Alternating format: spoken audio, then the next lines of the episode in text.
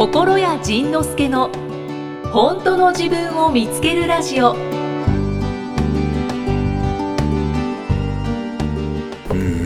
最近ねそのちゃんとしてくださいっていう人がちょこちょこ出てきて。心得さんも自分を解放するのは良いけれど仕事と私生活をある程度分けて仕事はきちんとしてくださるようお願いします。今回の講演少しがっかりです。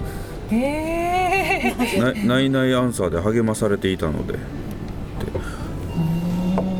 あれ？私はのなどの声を見て？そうそうそうそう。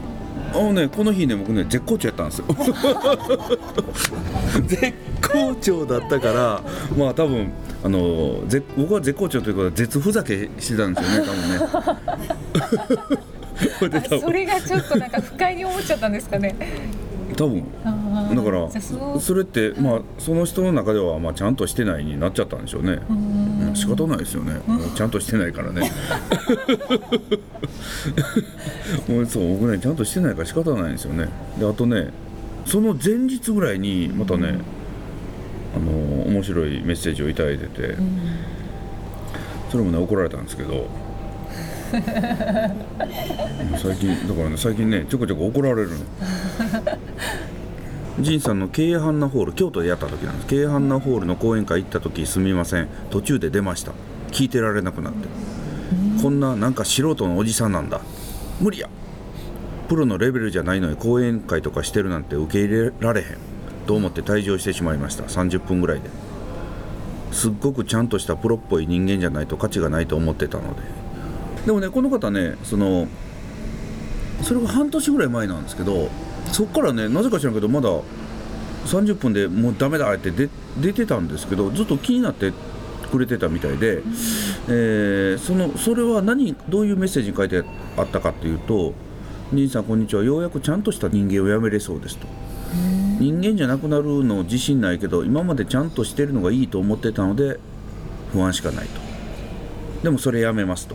ちゃんとやらんでも生きていけるんですよねって言うんだ。でそのその文章の後に実はそのケイアハンナホールの時聞いてられなくて出ちゃったですと。いう分かった。こうやって意見いただいて分かりました。じゃあこれからもふざけていきますね。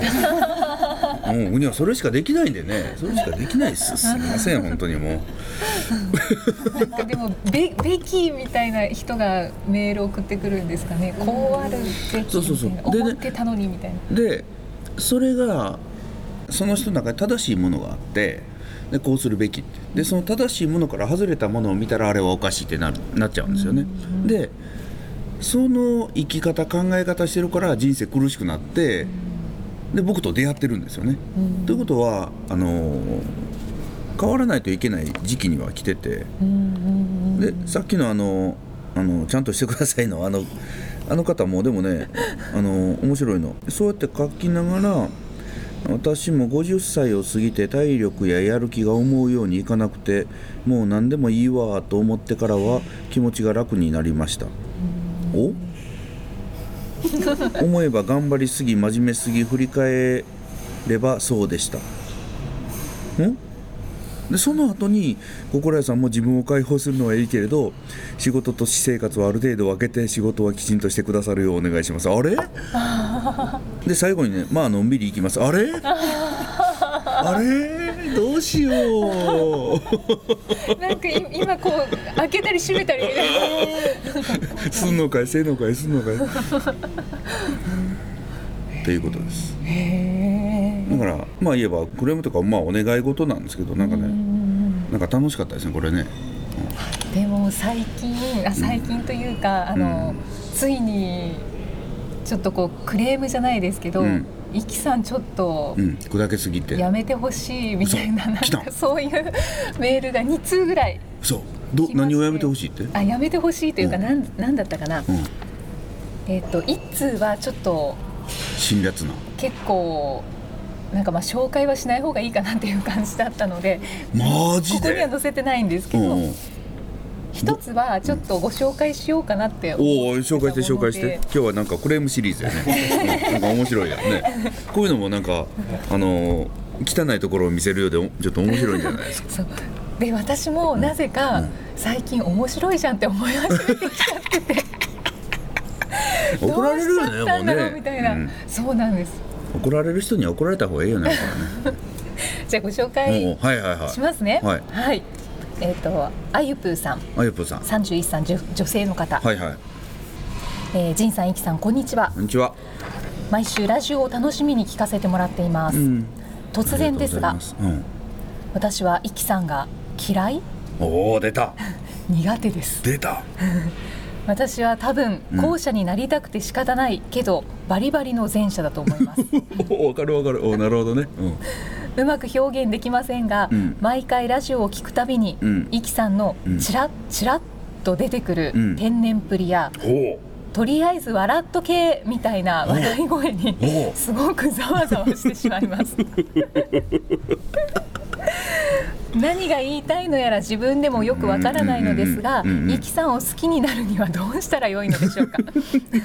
私も皆さんみたいにイキさんかわいいと明るく言える人になりたいです。なんかものすごい性格悪い自分が嫌です。で泣きの顔文字。泣きの顔文字ね。あまあまあ性格悪いってここ性格悪くないの普通やね、うんそうですね。全然普通の。あしかもこれをちゃんと書いてこれるのがすごいよね。そうそうそうなんです。すごいどうやったらエキさん好きになれるんですか？無理です。いやっていうかね多分無理ですというより自分がそういう適当にやり始めたらねだから、そうよ。あのね前者からしたらね後者ってずるいのよね。うん。その 何言うても何言うても悪口になるからやめとこう。後者の悪口になっちゃうってことですか やじゃあねあのね悪口と思わずに言ってるんですけど悪口って言われるから例えば何にもしてないのに可愛がられるとかね。なんかこれ悪口に聞こえるやん。あなんか何にもちゃんとできないのに許されてるとかね、なんかそういうのを羨ましく思う時があるんですよね。ー前者の方は。あそうそうそう、ん。あんなに何にもしてないのになんかいつもその友達と仲良くやってるよねとかね。うん。昔昔はやっぱ思ってたのね。そのちゃんとしてる頃はね。その、えっと、例えばうーん何も何の役に立ってるわけでもないのに いつもその輪の中にいて楽しそうにしてるとか何の取り柄もないのになんかいつも誘われて楽しくやってるとかね。こっちとしてはこんなにやってるのに誘われないとかね。なんかそんなうん。しょうもないことをねよく思ってましたね。あの子笑ってるだけなのにとかみたいな でもそれは全然後者は意識ないんですよね。そうそうそうそうそうそうでそう逆にコンプレックスとして、あの手伝いたいなって思った時に いやもうやらないで。ちょそうっと邪魔だから。そう。って触ってひっくり返すとかね。だからなんでその切り方すんのとかね怒られるねもう何もしなくていいから。っていうのがコンプレックス。なんですねで何もしなくていいからって言われたらすごいこう傷つくのよね。あのやっぱり私役に立たないんだ立たないんだわ的なねそうです。はい。迷惑かけないようにもうひっそりと生きていこうってねいう気持ちになっちゃいます、だから何もせずにニコニコ笑いながら食べてくれることが一番のメリットなんですよね。作る方にしてみたらね。うーん。そのまああの一番わかりやすい例で言うとまたこれ言うと怒られるんですけど お母さんが台所で料理してる時に「私も手伝う私も切る」とか言って「いやお前黙って座っとけ」と そこは手伝わせてあげたいですけどね。そうそうそうそう。ちょっと今忙しいからね。ちょっと今あのこれあのあのちょっと人に渡すやつだからね。今ちょっとダメだからね。みたいな。なんかそんなそんな感じ。であの出されたやつを「美味しいよお母さん」ってニコニコ笑って食べてくれるのがもう何より何よりなんだという。幸せの花が咲きますねねうん。でもねこれを今の話をね悪口って取る人がやっぱいるから 言わろうよ言っちゃったけど、じゃあまあアイフーさんはうん、嫌いでいいですよね、嫌いでいいですよね。ですね。なんか嫌いって言われるのはちょっと慣れたでしょ、ちょっとだけ。まあ、まあ気持ちは良くないけどね。僕もね僕はもう嫌いって言われるのはもう超絶慣れたんで。うーん。もうこれ日常茶飯事なんであ本当ですかあまり日常茶飯事になると人間って慣れるもんでね本当ですね、いやでもそのなんで私面白いじゃんって思い始めたのかなってうん。ちょっと自分で考えたんですけど、はい。なんか表に、うん。まあ、ある意味出させていただくようになったから、はい。覚悟を持つようになったのかなっていうのと、うん。もうその万人受けする人なんて絶対いないから、まあまあね。まあ、嫌いっていう人の意見もすごい貴重だしっていう、なんかちょっと真面目な真面目なこと言ってますけど、っていう覚悟？その、えっと、例えばイキさんのことを嫌いっていう人がいてその人が全然関係ないところで「あのねイキさんっていう人がいてねこの人がねなんかねイライラするのよ」みたいなことをもし言ったとしたら、はい。それを聞かされた人が興味持つんですよね。えどんなにどんな嫌な女なんだって言って、えどそれはその人はどこどこにいるのって聞いたら「いやあのねポッドキャストの中にいるのよ」ちょっと私聞いてみるわみたいな、そのネガティブキャンペーンみたいなことが結局広めてくれたりするっていうこともあるんですよね。だからねあの嫌われるっていうことはまあ気持ちは良くないけれどそんなに悪くないことなのかなと思って。まあ、でもなんか言葉の力って本当に強いんだなっていうのはすごねい感じました。やわかる。っぱりなんかこう久しぶりというか、うん来たっていうのがあって、まあね。ちょっと15分ぐらいずっとこのメッセージを 見ながらじーっと見てた。じーっと見ながら いろいろ考えてたんですけど、ね。だから広まってなかったら悪口も来ないからね。ああそうですえね。僕に僕への悪口来てないの？ポッドキャスト来てないです。あ。来てないの？あセーフ。心屋さん最高とかもう本当に楽しいっていうの。ばっかり。よっあでもこのね、うん。メッセージをご紹介したことで、うん。実は私もっていうメッセージが来るかもしれない。ことだもうそれは僕の目に触れさせないでね。じゃあそれはこっち側で、はい。よろしくお願いしま整理しときます。ちなみにそのはい。紹介できないやつってどんなこと言ってたちょっとあんまり覚えてないですけど、どんな的な？調子に乗らないでくださいってへいう。えどう？い何が調子に乗ってんのやろね。なんか女子アナ、うん。女子アナき気取りじゃないですけど女子アナだから仁さんからこうちやほやされてますけどもあのそれは違いますからっていうような。調子に乗んなよ息みたいな マジで。そうなんです。調子に乗ったらダメですよ。す申し訳ございません。調子に乗ってください。もうんね、うん、だってもう調子に乗ってねウキウキしてないと仕方ないよね。そうですね。ん、もう調子に乗ってウキウキ症でねもうねもういつも言ってるんですけどもう調子に乗ってウキウキしていっぱい怒られよう。そう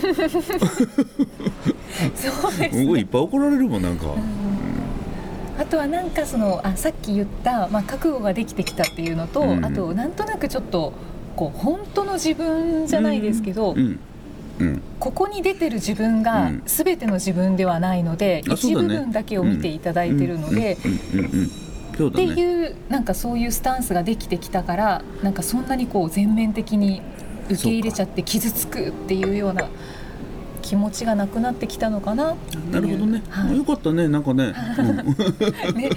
ありがとうございます。いい あー。だから今今1回で10万人ぐらい聞いてくれてるの？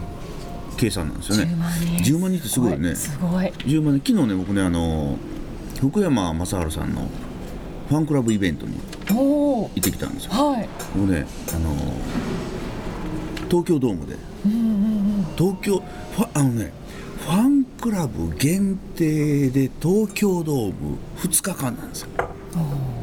だから同じ人は2日間参加できないので延べ10万人がファンクラブだけで来てるわけですよ。すごくすないごいですね。ファンクラブだけで。ところが今ね今確認したらこのポッドキャスト10万人が聞いてるわけやんか。あそうですね。東京ドーム2杯分聞いてる。そらね嫌いっていう人いなかったらおかしいよね、うんうんおかしいわ。これでねみんなが好きって言ってたら多分嘘やね。うんまあそうですね。だから確かに。1000人ぐらいは嫌いねその一匹見つけたらなんとかじゃないけど。まあ一人氷山の一角。そうそうそう氷山の一角で一人一人がそういう意見をだ多分ね代表して言ってくれただけでね、うあんのー似たようなことを思いながらイライラしながらこのポッドキャストを聞いてくれてる人もいるんでしょうね、うん。なんでイライラしながら聞いてんだよ。結局興味あるってことですそうそうそうそうそう。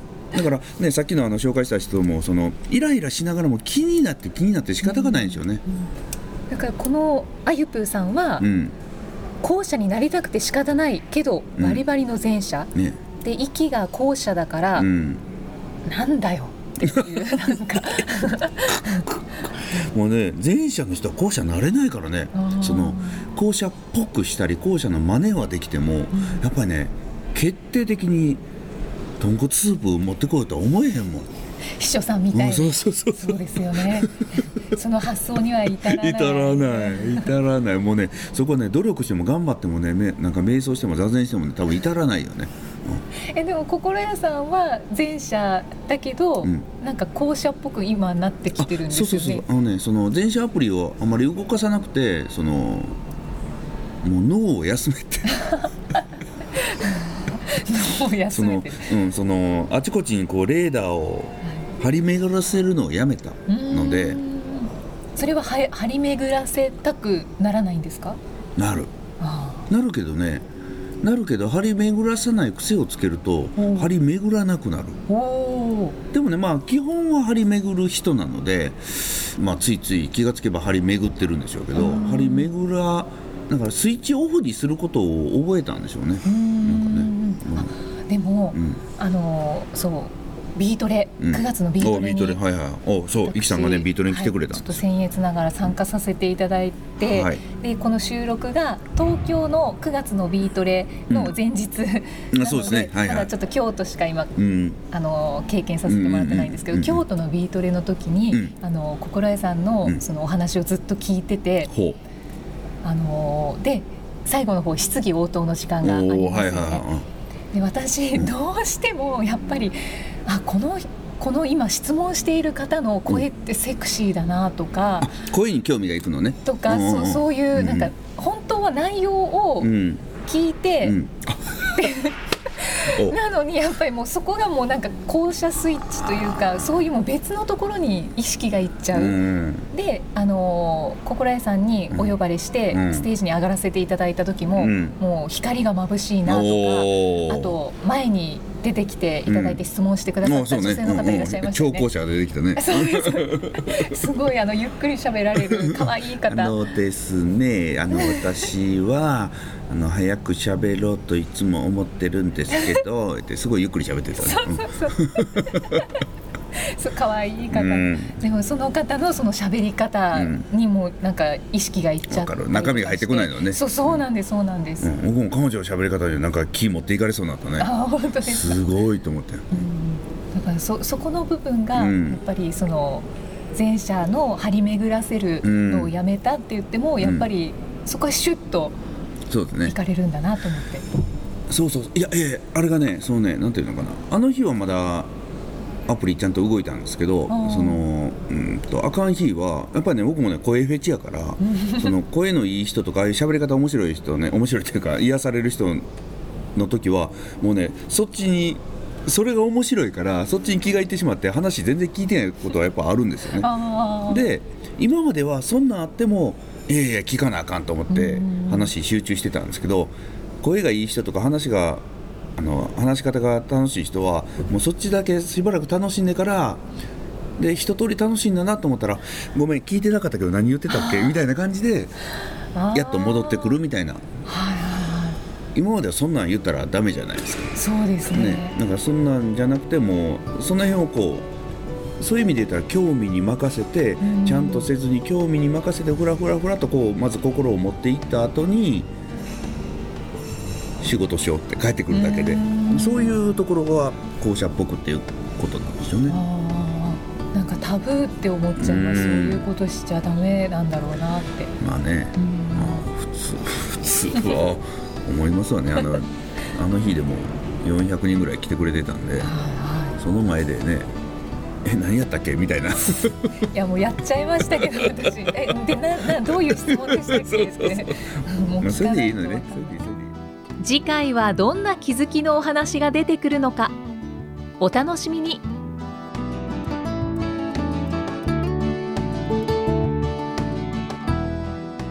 この番組は提供心谷仁之助プロデュースキクタスナレーション生きみえでお送りしました。